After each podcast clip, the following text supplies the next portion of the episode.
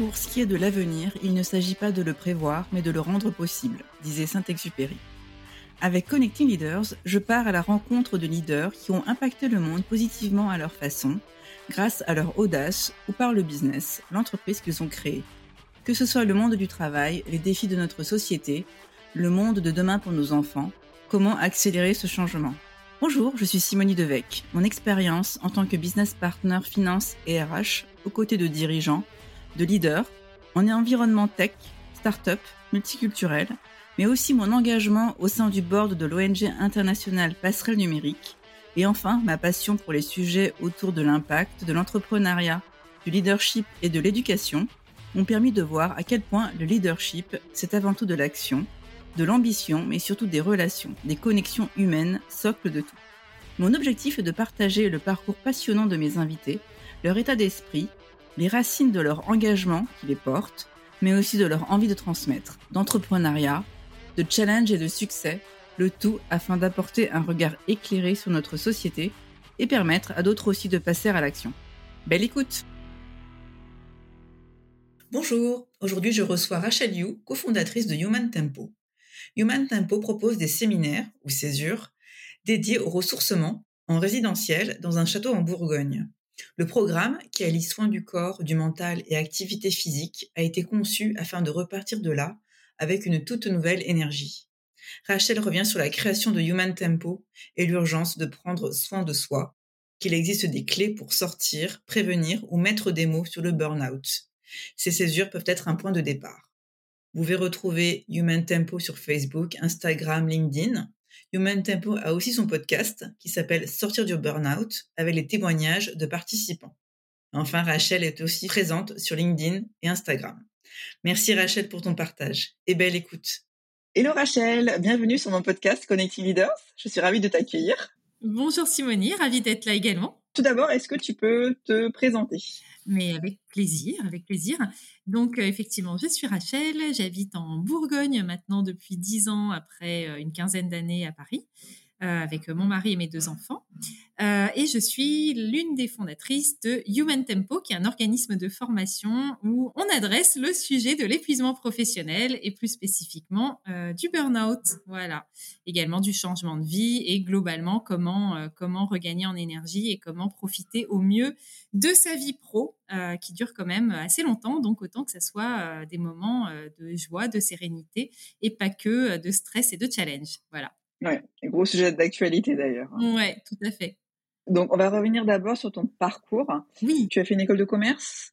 Oui, c'est ça. Je suis diplômée d'HEC. Euh, je suis sortie en 2000. Ouais, ça date un peu maintenant. Ça date, ouais. Et donc ensuite, tu as, tu as commencé ta carrière, tu as créé une première boîte. Ouais, tout à fait. En fait, euh, ma passion, ça a toujours été l'entrepreneuriat.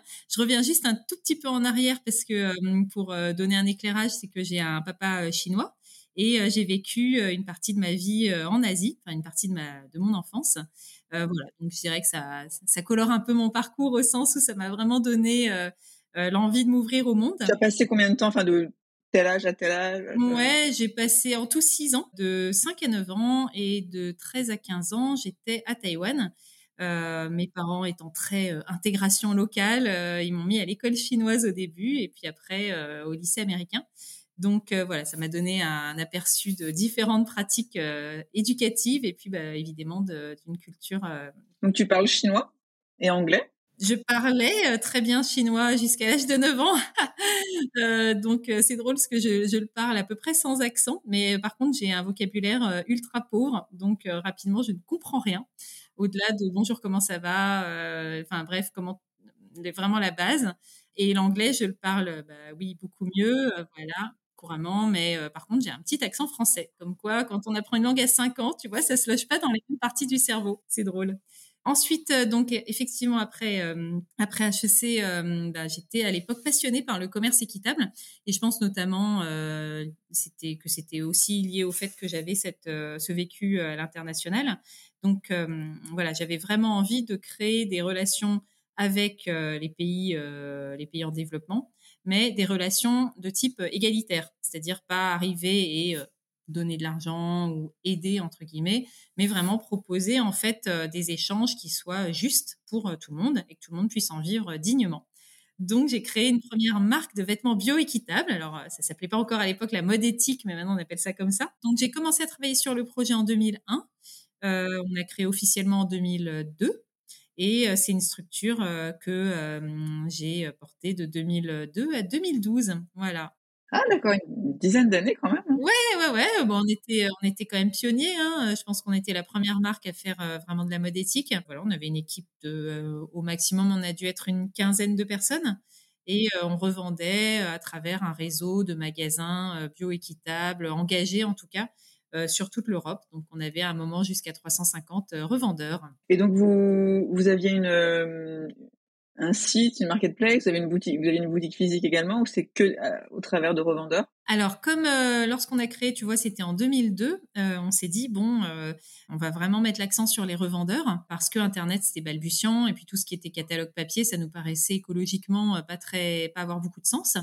Euh, donc, euh, on a beaucoup développé les revendeurs. Et puis, à partir de 2008, on avait un site qui marchait pas mal aussi. Mais c'est vrai qu'on n'a jamais euh, mis 100% de nos efforts sur le online, tout simplement parce que ça correspondait aussi à ce qui se pratiquait à ce moment-là. D'accord. Et quand tu dis mode éthique, c'est par rapport à quoi? Alors, en fait, il y avait plusieurs aspects. au tout début, moi, j'étais à fond commerce équitable, c'est-à-dire confection.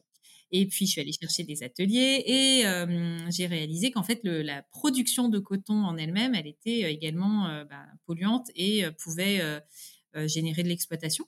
Donc, on est allé dans les champs de coton avec ma partenaire de l'époque et on a bah, rencontré les villageois, discuté, essayé de comprendre en fait comment on pouvait contribuer en tout cas à une culture du coton plus éthique euh, et plus écolo. Et donc, on s'est aperçu qu'il y avait euh, le coton bio qui était complètement euh, inconnu à l'époque, donc en 2001-2002, tu vois, c'était au tout début. On s'est mis à acheter du coton bio pour que notre chaîne soit la plus éthique possible. Donc, on avait un coton bio qui, par la suite, est devenu certifié équitable, des petits ateliers qu'on allait vérifier nous-mêmes et par ailleurs qui se sont certifiés ben, au fur et à mesure que les certifications se sont créées. Hein.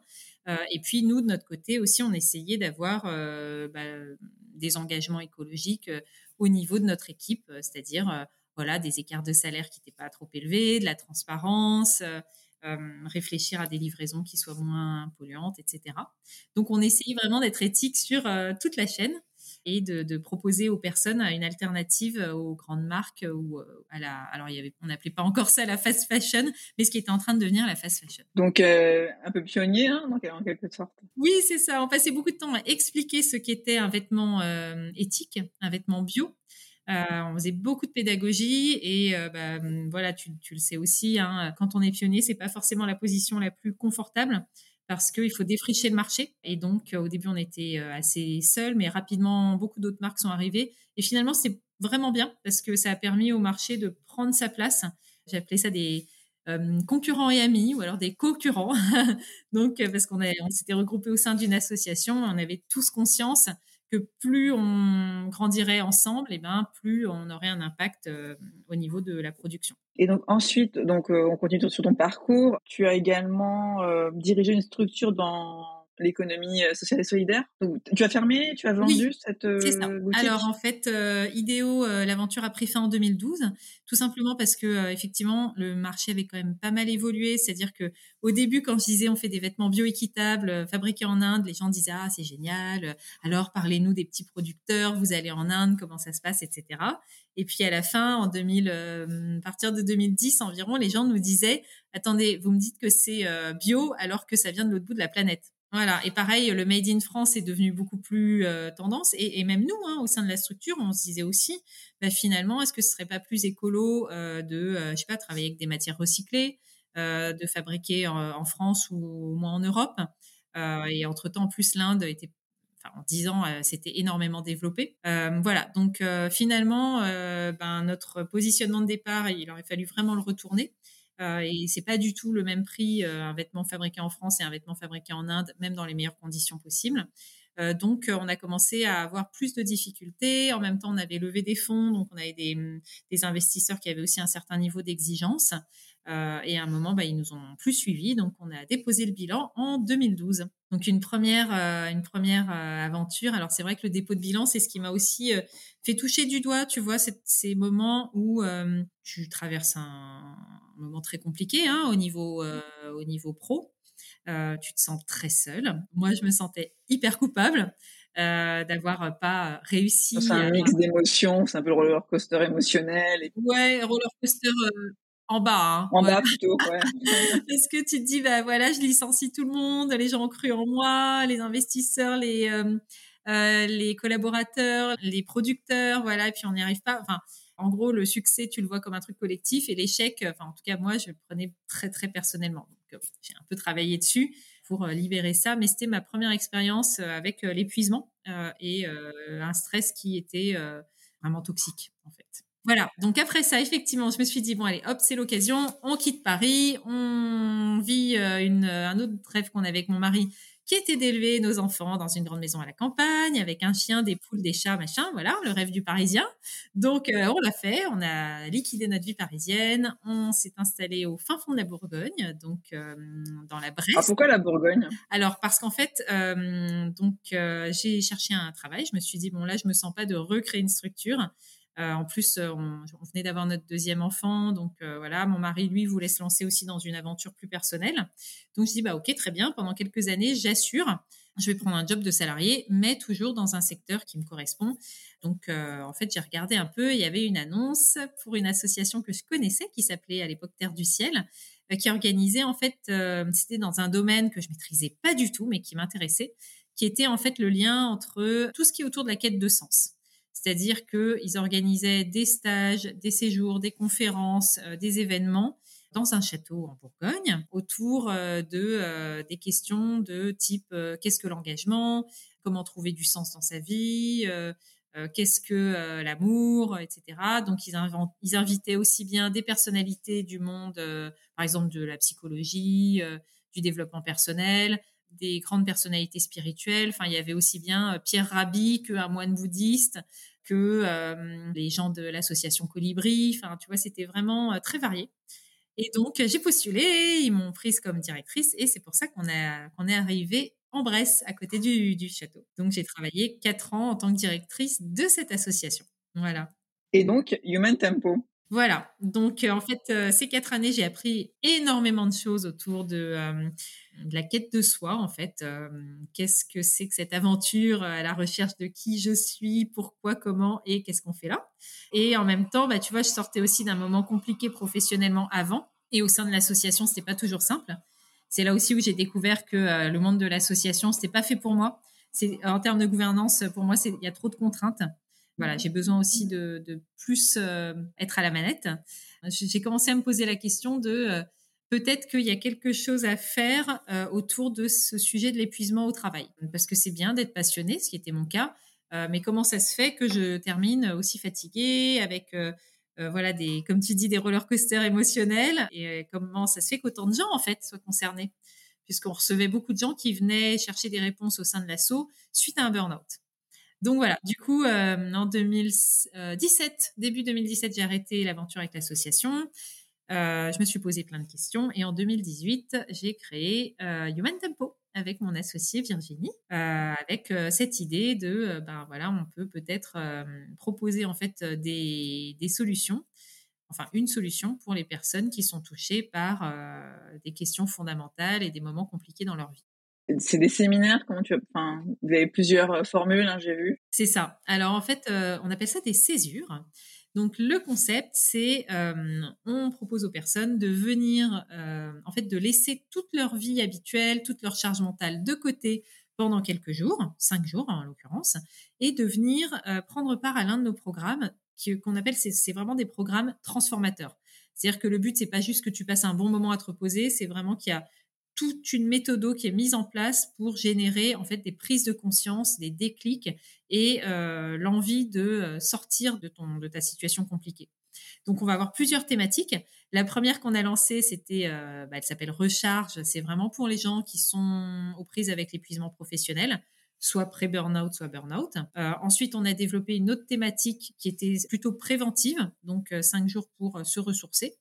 Euh, on a développé ensuite, parce qu'on a eu des demandes, euh, tout ce qui est autour de la reconversion professionnelle, comment je passe à un nouveau chapitre de ma vie. Et euh, on a aussi Boost, qui est sur la remise en énergie. Et le, petit dernier, la petite dernière de cette année, qui est Believe, qui vise à t'aider à reconstruire ou à renforcer ta confiance en toi. Donc, on a une méthode voilà, qui est en résidentiel. Ça, c'est un point super important. Et l'autre point super important, c'est que c'est ce qu'on appelle tête, cœur, corps tête, parce qu'on est un organisme de formation, donc on va vraiment déployer une approche en euh, cinq grandes étapes en général, avec du contenu, euh, des cahiers, des exercices, etc. Enfin, c'est une vraie formation euh, hands-on, beaucoup d'interactivité, beaucoup de personnalisation. Corps, hein, parce que pour nous, tu peux pas lâcher les choses dans ta tête et avancer si ça se passe pas en parallèle dans ton corps. Donc, on va avoir du yoga, des marches, des massages, euh, voilà, toute euh, de la sophrologie, toutes sortes d'activités qui vont te permettre aussi de libérer les tensions dans ton corps, d'installer vraiment du ressourcement au niveau du ressenti pour que tu sentes que c'est OK d'avancer et de lâcher. Et enfin, un cœur, donc c'est la partie émotionnelle, bah, tout simplement parce que nos lieux sont des endroits où les émotions ont toute leur place. Donc, bah, c'est un endroit où tu peux aller creuser, tu vois, quand tu viens vraiment la partie émotionnelle, en sachant que c'est sécure. C'est-à-dire que si euh, bah, vraiment il y a de la colère, de la tristesse, de la culpabilité qui remonte, nous, on sera là pour l'accompagner. Donc, autant libérer tout ça ici, le faire de manière structurée, accompagnée, et comme ça, ça te permet de lâcher des bagages et de repartir chez toi avec quand même un, certain apaisement à ce niveau-là. Ah, est-ce qu'il euh, y a une partie sur le sommeil, par exemple? Ouais, alors le sommeil, c'est un gros sujet. On a effectivement pas mal de, clés euh, autour de comment aborder en fait la récupération de manière générale pas que le sommeil, mais que le sommeil fait partie de cette récupération. Donc, tu vois, typiquement, en fait, les gens nous disent, euh, oui, alors c'est un programme anti-burnout, mais je vois que ça commence tous les jours à 8 heures du matin. Je dis, bah oui, parce qu'en fait, se reposer, enfin, sortir du burnout, ça veut pas dire dormir 14 heures par jour, en fait. Au début, oui, quand tu es épuisé, épuisé, que tu peux rien faire d'autre, mais c'est pas le moment de venir chez nous parce que c'est un peu euh, trop tôt. Par contre, nous, on va t'aider à restructurer ta journée. Bien sûr, avoir des bonnes tranches de sommeil, donc on t'encourage à te, coucher euh, tôt. Mais euh, à 8 heures, oui, il y a le cours de yoga et tu vas voir que ça, ça va te ressourcer vachement plus qu'une grasse mat en fait. Même d'aller marcher, etc. Enfin, tu vois, c'est une manière de récupérer qui est vraiment structurée avec euh, une méthode qui va te permettre que ce ressourcement, il soit pas tout positionné sur faut que je dorme. Tout ce qui est alimentation, est-ce que vous avez une partie là-dessus? Oui, alors là, pour le coup, je dirais que c'est aussi important, mais on n'a pas non plus mis au point des aliments, tu vois, des, menus spéciaux récupération d'énergie. Ce qu'on fait, c'est qu'on propose en fait des repas végétariens, ce qui met un peu l'organisme au repos. C'est moins fatigant pour euh, l'organisme de digérer euh, du végétal que euh, de la viande. et c'est aussi pour sortir un peu les gens de leur zone de confort. Voilà. Après, on a avant tout Une approche qui est santé-plaisir. Alors bien sûr, c'est euh, bio, local, euh, le moins transformé possible parce que ça, c'est mes valeurs euh, profondes. Hein, voilà. Et en même temps, on reste sur le plaisir, c'est-à-dire que tu as toujours un goûter, par exemple, parce que justement, les personnes qu'on reçoit, c'est hyper important que la notion de plaisir soit également présente. C'est-à-dire que nos séjours, ils sont absolument pas punitifs. c'est-à-dire que tout doit être dans j'adore chaque moment de ma journée. je savoure vraiment. Euh, oui, exactement. Et c'est hyper important de reconnecter au niveau du cerveau tous les chemins neuronaux autour du plaisir, de j'ai le droit, je peux profiter sans culpabiliser, etc. Quel est le public des participants? Je ne sais pas, par exemple, l'âge, tu as eu de quel âge à quel âge Bien sûr. Quel profil euh, CSP, j'ai envie de dire. Ouais. On a avant tout quand même des personnes, j'irais, on a des, la plus jeune a eu avait 22 ans et la personne la plus âgée avait. Quand même, 22 ans, c'est quand même tôt pour avoir déjà un. après, il n'y a pas, d'âge évidemment, mais c'est déjà tôt. Ouais, bien sûr. Euh, ben, c'est aussi, enfin, c'est d'autres profils. Hein. C'est-à-dire que là, c'est une insertion très compliquée dans la vie pro, alors qu'il y avait eu euh, des grosses projections en fait. Donc voilà, quand euh, tu fais le métier normalement qui est le métier de ton rêve et que tu te fais harceler dans ce métier, ben, tu vois, ça, ça crée un décalage énorme. Euh, elle a tenu deux ans et voilà. Bref, euh, donc la plupart des gens qu'on accueille ont entre, je dirais, 35 et 55. Euh, donc c'est des actifs. alors il y a un profil vraiment, c'est que c'est des. Alors je dis souvent, en fait, nous, le, le profil des gens qu'on accueille, c'est que c'est des gens formidables. C'est-à-dire, c'est des gens qui ont donné énormément Quand tu dis donner énormément, c'est donner énormément à leur travail ou donner énormément aux autres, en tout, voilà, aux autres, généreux. C'est ça. Typiquement, c'est la personne qui fait, voilà, qui fait passer les autres avant elle-même, qui va essayer d'être à la fois super pro, super parent, super ami. donc, s'il y a un dossier un peu galère à faire, bah, bien sûr qu'elle va se porter volontaire. S'il faut rester tard, ben ok. Et donc, c'est des, des, atouts, en fait, à la fois pour l'entreprise, et puis pour, pour la société, pour leur famille, leurs amis. Enfin, c'est vraiment des gens chouettes. Et sauf qu'à un moment, ben, comme tout le monde, ils ont des limites. Euh, parce qu'en général, c'est des gens aussi super costauds. Euh, et s'ils sont arrivés jusqu'à l'épuisement, c'est bien parce qu'ils ont tenu euh, longtemps. Donc, effectivement, ben, au bout d'un moment, comme tout le monde, ils touchent leurs limites. Et là, ça leur fait super bizarre parce qu'ils n'ont pas l'habitude. Vu que d'habitude, ils sont au contraire, ils tiennent le choc, ils encaissent, tu vois, ils assument. Et donc, c'est d'autant plus dur pour ces profils-là, voilà, de, dire, ben là, je ne peux plus. je ne peux plus m'engager professionnellement autant que j'ai pu le faire. Je ne peux plus parfois même euh, aller au travail, euh, je peux plus être là pour euh, mes amis, ma famille. Donc ouais, c'est dur. En termes de CSP, ben en fait, aujourd'hui, il y a une prise en charge d'une partie de nos séjours, donc ça permet d'ouvrir un peu plus. Mais c'est vrai que 80% des personnes qui viennent financent le séjour de leur poche. On n'est pas hors de prix, hein, mais malgré tout, c'est un petit budget quand même. Donc, effectivement, on a surtout, on va dire, CSP plus. Mais on a un partenariat avec la MGEN, dont on est très fiers. Donc, on accueille aussi beaucoup de personnel de l'éducation nationale. Et là, il y a de tout. MGEN, c'est une mutuelle, hein, c'est ça? C'est ça, c'est euh, la mutuelle de l'enseignement national. Donc, on a beaucoup d'enseignants, instituteurs, institutrices, personnel, euh, même euh, de, administratif, personnel de direction. Et est-ce que tu peux nous dire combien coûte à peu près, quel est le budget? Euh, donc pour euh, le, les césures de formation, si tu payes euh, de ta poche, c'est 1490 euros. donc pour ça, c'est tout inclus bien sûr, logement, nourriture, tous les soins, toute la formation, le cahier et les deux mois de suivi. D'accord. Ah, il y a un suivi après. Ouais. Super. Ouais, ouais. Ben, en fait, ce qu'on vit, c'est vraiment assez, en général, assez puissant quand même. Donc, on peut pas laisser les gens retourner comme ça en disant bonne vie, bonne On lâche dans la nature. C'est ça. Donc, on les suit pendant deux mois en visio et par téléphone, selon les besoins. Il y a des gens euh, qui ont, euh, sont déjà très contents avec la césure et ne euh, cherchent pas à participer plus au suivi et ils nous envoient un mail pour dire merci, c'était chouette. Voilà.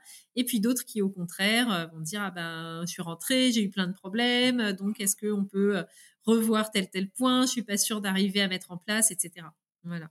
Donc, ouais, 1490. Si c'est pris en charge par la structure, euh, par l'entreprise, puisqu'on est organisme de formation, bah, c'est un peu plus euh, comme ça se fait traditionnellement. Euh, et sinon, on a une césure qui est celle qui est vraiment juste du simple ressourcement, qui est à 990 euros les cinq jours aussi. Voilà. Et pour ça, tu chambre individuelle dans un château. ah ouais. Est-ce que cinq jours, c'est pas trop court, justement? Alors, ouais, euh, en cinq jours, on prétend pas du tout euh, résoudre tous tes problèmes et te sortir complètement de l'épuisement. C'est impossible. On est d'accord. En fait, qu'est-ce qu'on va faire en cinq jours? C'est qu'on va générer le déclic. C'est-à-dire que là où on va dire tu étais en train de t'enfoncer, ce qu'on va faire, c'est ce mouvement de hop, de récupération, c'est-à-dire de d'enclencher euh, la phase où tu passes à nouveau, tu reprends le contrôle en fait, et tu vas pouvoir installer ta récupération de manière active. Donc tu passes de subir ce qui t'arrive à être acteur. Euh, par exemple, hein, pour, euh, pour les gens qui viennent et qui sont euh, vraiment en épuisement. Pareil pour les gens qui viennent pour la césure changement de vie. C'est-à-dire que souvent, bah, il y a énormément de choses qui se bousculent, ça part dans tous les sens. Donc, on prend les cinq jours, on pause. Voilà, où est-ce que tu en es, etc. On fait le tri, on regarde les priorités, on regarde aussi le timing et ça permet aux gens de repartir avec une feuille de route claire. Donc, c'est vraiment ça qu'on fait. Et on précise bien à tout le monde que quand ils sortent de chez nous, euh, ils sont pas du tout euh, sortis de l'épuisement, mais ils sont en phase de rémission en quelque sorte. Donc euh, c'est hyper important qu'ils appliquent ce qui a été vu ensemble, qu'ils continuent à faire, à pratiquer ce qu'on a vu ensemble. Si on fait cinq jours, c'est aussi parce qu'on veut être accessible au, maximum de gens. Et il y a pas mal de structures, enfin il y a quelques structures qui proposent plutôt des séjours de trois semaines. moi, en tout cas, quand j'étais moi-même en épuisement, j'aurais jamais pu partir trois semaines avec mes enfants, ma famille. Voilà, il y a aussi ça, c'est pouvoir se libérer si par exemple tu es en poste, il faut déjà se libérer cinq jours, tu vois. Ouais, exactement. Une famille en plus. Euh, c'est ça. c'est pas évident, ouais. ouais. Est-ce que tu as une anecdote à partager euh, justement sur, euh, je sais pas s'il y a des parcours un peu pas exceptionnelles, mais des, voilà, des, des, choses qui se sont révélées ou des choses que tu voudrais partager? Oh, il y en a plein. alors, ce qui arrive régulièrement, c'est des personnes qui disent bah voilà j'arrive parce que je suis en épuisement, enfin je suis en burn-out à cause de mon travail. Ok, très bien. Donc ben, forcément on part un peu sur la piste travail. Et euh, au bout de 48 heures, euh, ben, on réalise que la personne, enfin le groupe entier réalise que la personne ne parle que de ses problèmes de couple en fait. Et, euh, donc ça permet à la personne de, de, prendre conscience qu'en fait, oui, bien sûr, peut-être le travail c'est pas optimal, mais quand même le souci majeur c'est le couple. Et ça c'est vachement dur en fait. donc c'est bien qu'on soit là pour accompagner et c'est bien que ça sorte parce que ça évite à la personne de tu vois, genre, euh, ah ben, tout le problème, c'est mon travail, donc je vais changer de job, ça ira mieux. Et, là, tu dis, ben non, ça va pas mieux. Bah, pourquoi? Parce que c'était pas le vrai problème. Et, mais c'est beaucoup plus dur pour les gens d'admettre que euh, le, couple est le problème, tu vois. Euh, donc voilà, nous, on sert de révélateur aussi de ce genre de choses. Donc ça, ça arrive régulièrement. Et quand ça arrive, je suis toujours particulièrement attentive parce que c'est assez dur à vivre. Voilà. Je cite aussi, souvent, on a des personnes qui arrivent et qui sont dans le déni. Alors, bon, c'est c'est c'est il y a un côté un peu euh, un peu euh, rigolo parce que tu vois ils arrivent à une césure euh, ben, anti burnout, prévention du burnout, etc. en disant non mais moi ça va très bien. ok, ben, tu es là donc on va faire quand même que tu passes une bonne semaine.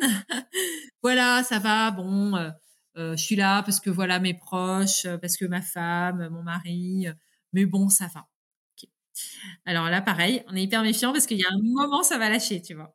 Euh, et euh, plus ou moins vite. Deuxième jour ou euh, troisième ça jour? Ça dépend, ouais, ouais, ouais. Alors, ouais, notamment, je me souviens d'une personne. Premier jour, ça va super bien, très bien. Deuxième jour, oui. Bon, j'ai un peu des douleurs là, là, là, mais enfin, franchement, qui n'en a pas, c'est ok.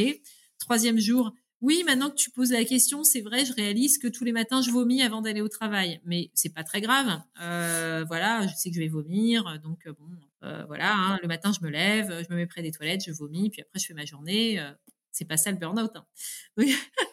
et puis après, tu vois, petit à petit, en parlant avec le groupe, euh, ben, les gens réalisent que hmm, peut-être que c'est pas très normal de pleurer tous les jours ou euh, de euh, d'espérer avoir un accident pour ne plus aller au travail. Tu vois, on a quand même des, il y a beaucoup de gens hein, qui sont concernés par ce genre de pensée que tu vas avoir tendance à refouler. Mais si tu t'autorises à les exprimer, à les verbaliser au sein d'un groupe bienveillant avec des accompagnants, et ben c'est là où tu prends la distance nécessaire pour te dire attends, j'en suis à espérer me casser une jambe. Euh, il y a peut-être un problème. Et du coup, il y a aussi cette, cet esprit justement de pas de communauté, mais le, groupe justement, la force du groupe, l'intelligence collective aussi, qui fait que ça des, des liens qui se créent, j'imagine. Ouais, c'est super important. Alors ça, c'est hum, c'est intéressant parce qu'on le met pas trop en avant sur notre site et avant, parce que si tu veux, les gens avant de venir, euh, le groupe, c'est euh, le truc qui leur fait euh, un peu peur, voir qu'ils n'ont pas envie de vivre. Le jugement, la peur du jugement? Ouais, puis bon, j'ai pas trop envie de parler de mes problèmes à des inconnus, tu vois. donc j'ai beaucoup de questions en amont qui sont, oui, alors est-ce que je suis obligée de manger tout le temps avec le groupe? Est-ce qu'il y a des moments où je pourrais être un peu tranquille? Je leur dis, bah oui, bien sûr. Enfin, vous faites, faites que ce que vous voulez, voilà. Et ce qui se passe, c'est qu'en fait, à la fin du séjour, les gens te disent Bon, alors la césure, c'était génial, machin. Ce que j'ai adoré, le top, bah, le groupe. Le groupe était incroyable. Quelle chance on a eu d'être avec eux, ils étaient super. Voilà. Pour toutes les personnes qui nous écoutent et qui ont peut-être déjà connu, euh, voilà, une formation euh, assez puissante en groupe ou euh, même un stage de yoga ou même si vous vous souvenez de vos, de vos colonies de vacances, et eh ben en fait, dans un temps très court, tu peux vivre des choses vraiment fortes quand tu autorises les barrières à tomber. Euh, tu vois, on installe dès le début hein, euh, vraiment le côté, euh, ben voilà, on n'est pas là pour pour faire de la politesse les uns avec les autres. On a tous un objectif, on a tous envie d'avancer sur notre situation. Donc, on joue le jeu de parler vrai, quoi. Et, et, vraiment, toutes les conversations sont profondes, à impact. Et en fait, les gens, c'est une partie qui est hyper transformante. Faut tomber le masque. Ouais, c'est ça. En fait, pendant cinq jours, tu vas vivre au sein d'un collectif sans jugement, qui n'est là que euh, pour que tout le monde aille mieux collectivement. Puisqu'on se connaît pas, tu vois, à la base. Donc, il n'y a pas d'enjeu. Euh, et, euh, et, ça, c'est puissant, ouais. D'accord. Et donc, tout se passe dans ce château en Bourgogne, c'est ça? Vous avez plusieurs lieux? Ouais, aujourd'hui, on a deux lieux parce qu'on anime deux césures en parallèle effectivement, euh, c'est deux petits châteaux en Bourgogne qu'on loue euh, quelques mois euh, par an selon leur disponibilité et on est en train de faire de notre mieux pour acheter notre propre lieu. Voilà. Waouh, super. Ouais. ça sera super. toujours en Bourgogne, j'imagine. Oui, oui, oui. alors, toujours bah dans le, dans le secteur. C'est ça. D'une part, parce qu'on y réside et que nos, nos, thérapeutes sont là-bas, donc on peut garantir aussi la qualité de ce qu'on fait. Et alors, figure-toi que la Bourgogne, c'est hyper pratique au niveau emplacement. C'est entre Lyon et Paris. La gare la plus proche, c'est Macon TGV qui est à 30 minutes. Macon TGV, c'est 1h40 direct de, Paris-Gare de Lyon. Euh, et c'est moins d'une heure de Lyon. Donc en fait, et puis bah, pour les Suisses, c'est pas loin non plus. Les Marseillais, ils peuvent aussi changer à Lyon. Enfin, franchement, c'est pratique. Voilà. Alors si on revient un peu sur Human Tempo, le côté un peu plus euh, mission, ambition, quelles sont quelles sont-elles? Notre mission depuis le début, euh, je pense, c'est vraiment permettre aux personnes de trouver du sens dans leur engagement professionnel. Euh, c'est-à-dire que moi, il n'y a rien qui me rend plus euh, triste, enfin qui me désole un peu, de voir des gens qui subissent leur vie pro. Alors, certains n'ont pas le choix, euh, bien sûr, mais, beaucoup de gens ont le choix et plus de gens qu'on ne pense ont le choix. Ben voilà, de faire des changements, de peut-être oser sortir du cadre, d'avoir peut-être une vie pro qui soit pas uniforme. Euh, et donc euh, voilà, en tout cas, j'encourage tout le monde à essayer de se poser ces questions-là, qui sont parfois un peu douloureuses. Hein. Euh, qu'est-ce que je veux vraiment faire de ma vie? Et nous, on est là pour aider les gens à y répondre. Et en fait, les moments qui sont complexes, comme les moments où tu es en épuisement, ou les moments où voilà, tu, tu, es entre deux jobs, tu sais que tu dois te reconvertir, mais tu sais pas comment, euh, les crises de confiance en soi, etc. En fait, c'est comme des, fenêtres d'opportunité. Quand tout va bien euh, en surface, que je sais pas moi, ton boulot est relativement satisfaisant, que t'as pas de problème majeur et tout, ben pourquoi se poser ces questions-là? Le coût est énorme en fait, euh, le coût avantage-bénéfice. Alors que quand ça va pas, ben c'est le bon moment pour te les poser. Et peut-être que c'est un révélateur de se dire, mais en fait, ce burn-out, c'est presque un cadeau parce que grâce à ça, j'ai pu faire des changements que je n'aurais pas fait autrement. Donc on est là pour euh, pour ça, pour permettre aux gens de voilà de, de vivre leur vie euh, à eux. Est-ce que le, la période Covid, confinement, etc.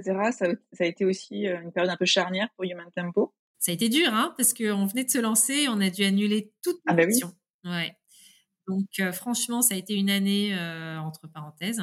Nous, le distanciel dans, dans ce que je fais, franchement, j'en fais un petit peu, mais l'impact n'a rien à voir. Voilà. Euh, voilà, de toute façon, tu peux pas. Enfin, nous, ce qui marche, c'est que les gens sont coincés dans nos maisons pendant cinq jours. Loin de leur quotidien. c'est ça. C'est-à-dire que tu peux te mentir à toi-même pendant une demi-journée, une journée, contourner les questions, essayer de, de, voilà, de faire bonne figure pendant cinq jours, c'est impossible. Donc, à un moment, tu vas rencontrer ta vérité. Et par contre, si c'est une heure par jour, euh, même une heure par jour en distanciel, euh, c'est trop facile de dire non, mais ça va, et puis euh, il y a quand même ça qui est pas trop mal, et machin. Non, l'impact n'est pas du tout le même, non. Ouais. L'année 2020, euh, pas top pour nous. mais en revanche, c'est vrai que beaucoup de gens se sont quand même posé des questions. Donc, je dirais que, ouais, sur, même aujourd'hui, hein, en, disant fin 2022, on avait encore des gens qui venaient en disant je me rends compte que c'est pendant le Covid que j'ai commencé à me dire que ça allait pas. Donc aujourd'hui, vous êtes combien c'est peut-être pas des salariés, je sais, euh, c'est plutôt des prestataires. Oui, alors euh, jusqu'à présent, on travaillait, euh, donc on est deux associés, on travaillait avec des prestataires. Mais là, comme en fait la structure se stabilise un peu, enfin on a un chiffre d'affaires qui avance, et puis on sait qu'il y a, voilà, qu'on est engagé un peu plus avec les lieux qu'on loue. On est en train d'embaucher. Donc là, tu vois, d'ici la fin du mois, on aura recruté deux personnes, donc on sera une équipe de quatre, et on travaille également avec, euh, je dirais, quatre ou cinq prestataires, euh, aussi bien euh, pour tout ce qui est massage, soins, voilà, et puis coup de main au niveau administratif. D'accord. Et toute la logistique, c'est le château qui le fournit ou? Vous avez aussi des prestataires? Alors ouais, en fait, le château nous loue comme si c'était un gîte, si tu veux. Donc euh, les lits sont faits et le ménage est fait tous les week-ends. et sinon, on s'occupe de la cuisine, par exemple. Voilà, donc on a on a une cuisinière et on, achète les, voilà les matières premières et et elle compose les menus sous notre supervision bienveillante. D'accord. Alors, quelles sont les prochaines, euh, les prochaines ambitions justement de Human Tempo, les projets ou est-ce qu'il y a des choses sur 2023 là qui se dessinent? Ouais. Donc, euh, écoute, voilà, ce projet d'acquisition de lieux pour nous, il est, vraiment important et on espère que ça va se faire euh, rapidement. Ça reste perçu par les banques comme vraiment une structure innovante. Ils n'arrivent pas à nous mettre dans une case, donc pour évaluer le risque, c'est compliqué pour eux. On touche le bout, je suis optimiste. Ensuite, ben, on aimerait être partenaire de plus d'entreprises. Aujourd'hui, il y a quelques entreprises qui commencent à dire bon bah ok, on finance Human Tempo, enfin une césure à, un collaborateur qui, euh, qui en a vraiment besoin. Euh, mais ça reste marginal. Si tu veux, les entreprises sont encore, pour beaucoup, hein, dans une logique qui consiste à dire euh, si un tel va de moins en moins bien et commence à s'épuiser, c'est que ben voilà son temps avec nous touche probablement à sa fin et donc on va plutôt l'encourager à aller vers la sortie. Alors que et donc ben, dans ces dans ce contexte-là, si tu veux, l'entreprise va dire bah, l'arrêt maladie c'est une bonne solution quoi. Euh, la personne va partir en arrêt maladie, après on va on va négocier une rupture et puis voilà, ben tant pis. Et c'est super dommage parce qu'en fait euh, déjà bon éthiquement pour moi c'est discutable. Ensuite, euh, ça veut dire que la personne va partir par la petite porte. C'est douloureux, tu sais, de partir sur un arrêt maladie. Peut-être les derniers moments juste avant l'arrêt, tu étais, ben voilà, tu avais des débordements émotionnels, tu étais un peu cynique, pas très cool, hyper stressé c'est l'image que les gens retiendront de toi. Euh, tu reviens euh, un peu, euh, tu vois, souvent ils me disent, bah, je suis revenu à 18h, vite chercher mes affaires en espérant croiser personne. Enfin, c'est pas cool. pas de pot de départ. Et même pour l'employeur, tu perds un collaborateur qui potentiellement, enfin, nous, les gens qu'on a, c'est vraiment des gens impliqués, quoi. Et ils détestent pas forcément leur job. Je dirais qu'il y a 50% des personnes qui sont tout à fait en mesure de reprendre leur job à condition qu'on prépare, en fait.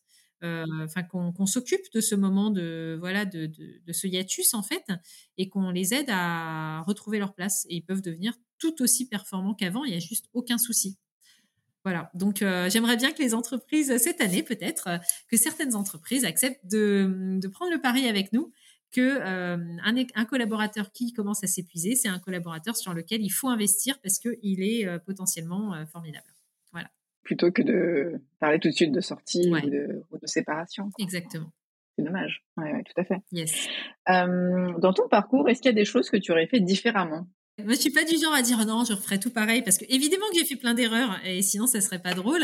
Euh, donc oui, je ferais des choses différemment, mais je pense pas que ça aurait, euh, bah, comment dire, la vie étant euh, beaucoup basée sur une succession de de hasard. C'est pas parce que euh, j'aurais évité telle erreur que j'en aurais pas du coup fait une autre euh, que j'ai pas faite là, tu vois. Donc euh, oui, je pense que bah si pour donner quelques quelques points clés, c'est hyper important de bien choisir son associé. et je pense que tu vois, pour ma première boîte, ben, on s'est aperçu au bout d'un moment qu'on n'avait pas la même vision, donc c'était un peu problématique. Donc là, pour Human Tempo, on, on essaye vraiment de, prendre soin de notre relation d'associés. Super important. Vous vous êtes rencontrés comment? Avec euh, Virginie, mon associée actuelle, en fait, on s'est rencontrés à un déjeuner interthérapeute. Euh, au moment où j'étais vraiment au début de Human Tempo, le concept était pas du tout aussi abouti que ce que je t'ai expliqué, hein, mais je cherchais simplement des prestataires pour intervenir dans un séjour test. Parce que moi, je suis très, mais ça depuis le début, je suis très dans, tu sais ce qu'on dit aujourd'hui sur les startups, c'est-à-dire tu peux faire tous les business plans de la terre, ça vaut pas le fait d'essayer de faire un prototype, de le lancer. Et au pire, il se Et donc, j'ai été très occupée à faire mon prototype. Euh, donc, euh, qu'on a réalisé début 2018, donc super tôt, tu vois. Euh, en mode, bah, allez, on fait un séjour, on voit est-ce que des gens viennent, combien ils sont prêts à payer, est-ce qu'ils apprécient, qu'est-ce qui marche, qu'est-ce qui marche pas. Donc voilà, ça c'est quelque chose que j'ai lancé. Virginie est venue en tant que prestataire et puis bah de là on a on a continué nos échanges et on a fini par s'associer. Voilà. D'accord, ok. Et Virginie, elle a un, profil euh, enfin, complémentaire au tien, j'imagine Ouais, complémentaire, euh, au sens où elle, elle est, euh, à la base, elle est ingénieure chimiste. Et elle s'est tournée très rapidement vers tout ce qui est risques psychosociaux, prévention des risques, et puis qualité de vie au travail. Donc, quand je l'ai rencontrée, elle faisait des interventions au sein des entreprises pour les aider à améliorer la qualité de vie au travail, et elle exerçait aussi en tant que sophrologue. Donc voilà. du coup, elle a, elle a intégré. enfin, même mon début de vision lui a parlé, et puis on a, on a construit, on a construit Human Tempo ensemble pour arriver à ce que c'est aujourd'hui. Voilà. Alors Rachel, quels sont tes drivers? Qu'est-ce qui te fait lever le matin, toi? Écoute, c'est, ça va paraître un peu pipeau, mais je vais t'expliquer pourquoi. c'est vraiment être utile aux autres. Au sens où pour moi, depuis le début, l'engagement, c'est super important. D'où au début, bah, voilà, une marque de vêtements bio-équitable parce que j'avais besoin que dans mon job, je me sente utile. Alors à l'époque pour le monde, pour la planète, pour les personnes entre guillemets dans le besoin, etc. et puis aujourd'hui, bah, vraiment pour nos participants qu'on accueille. Et en fait, tu sais, il y a des matins où, comme tout le monde, je me lève je me dis, oh, j'ai pas envie d'y aller. je je veux rester chez moi.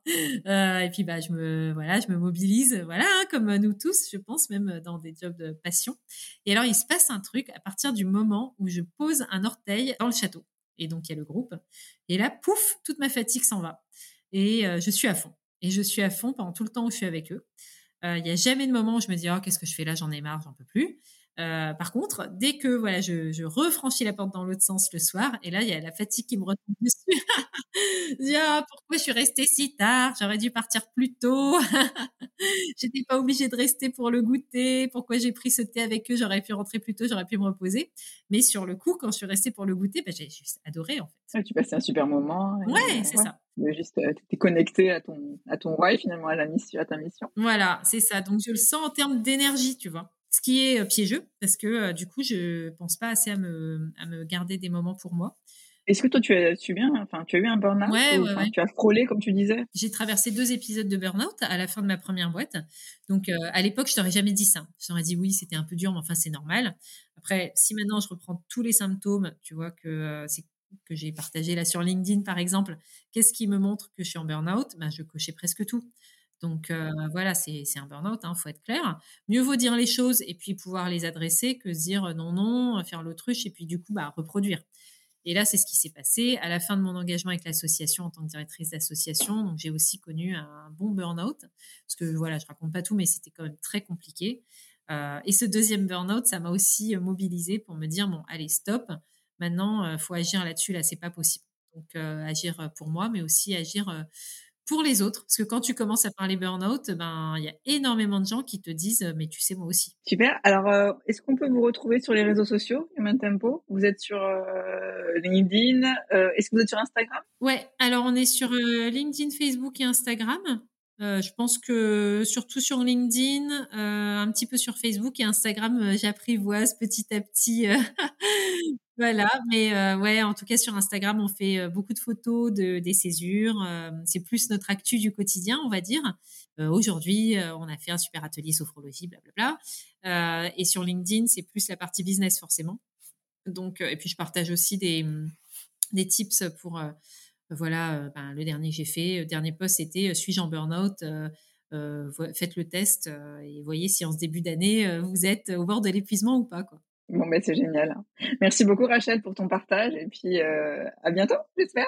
Merci Simone.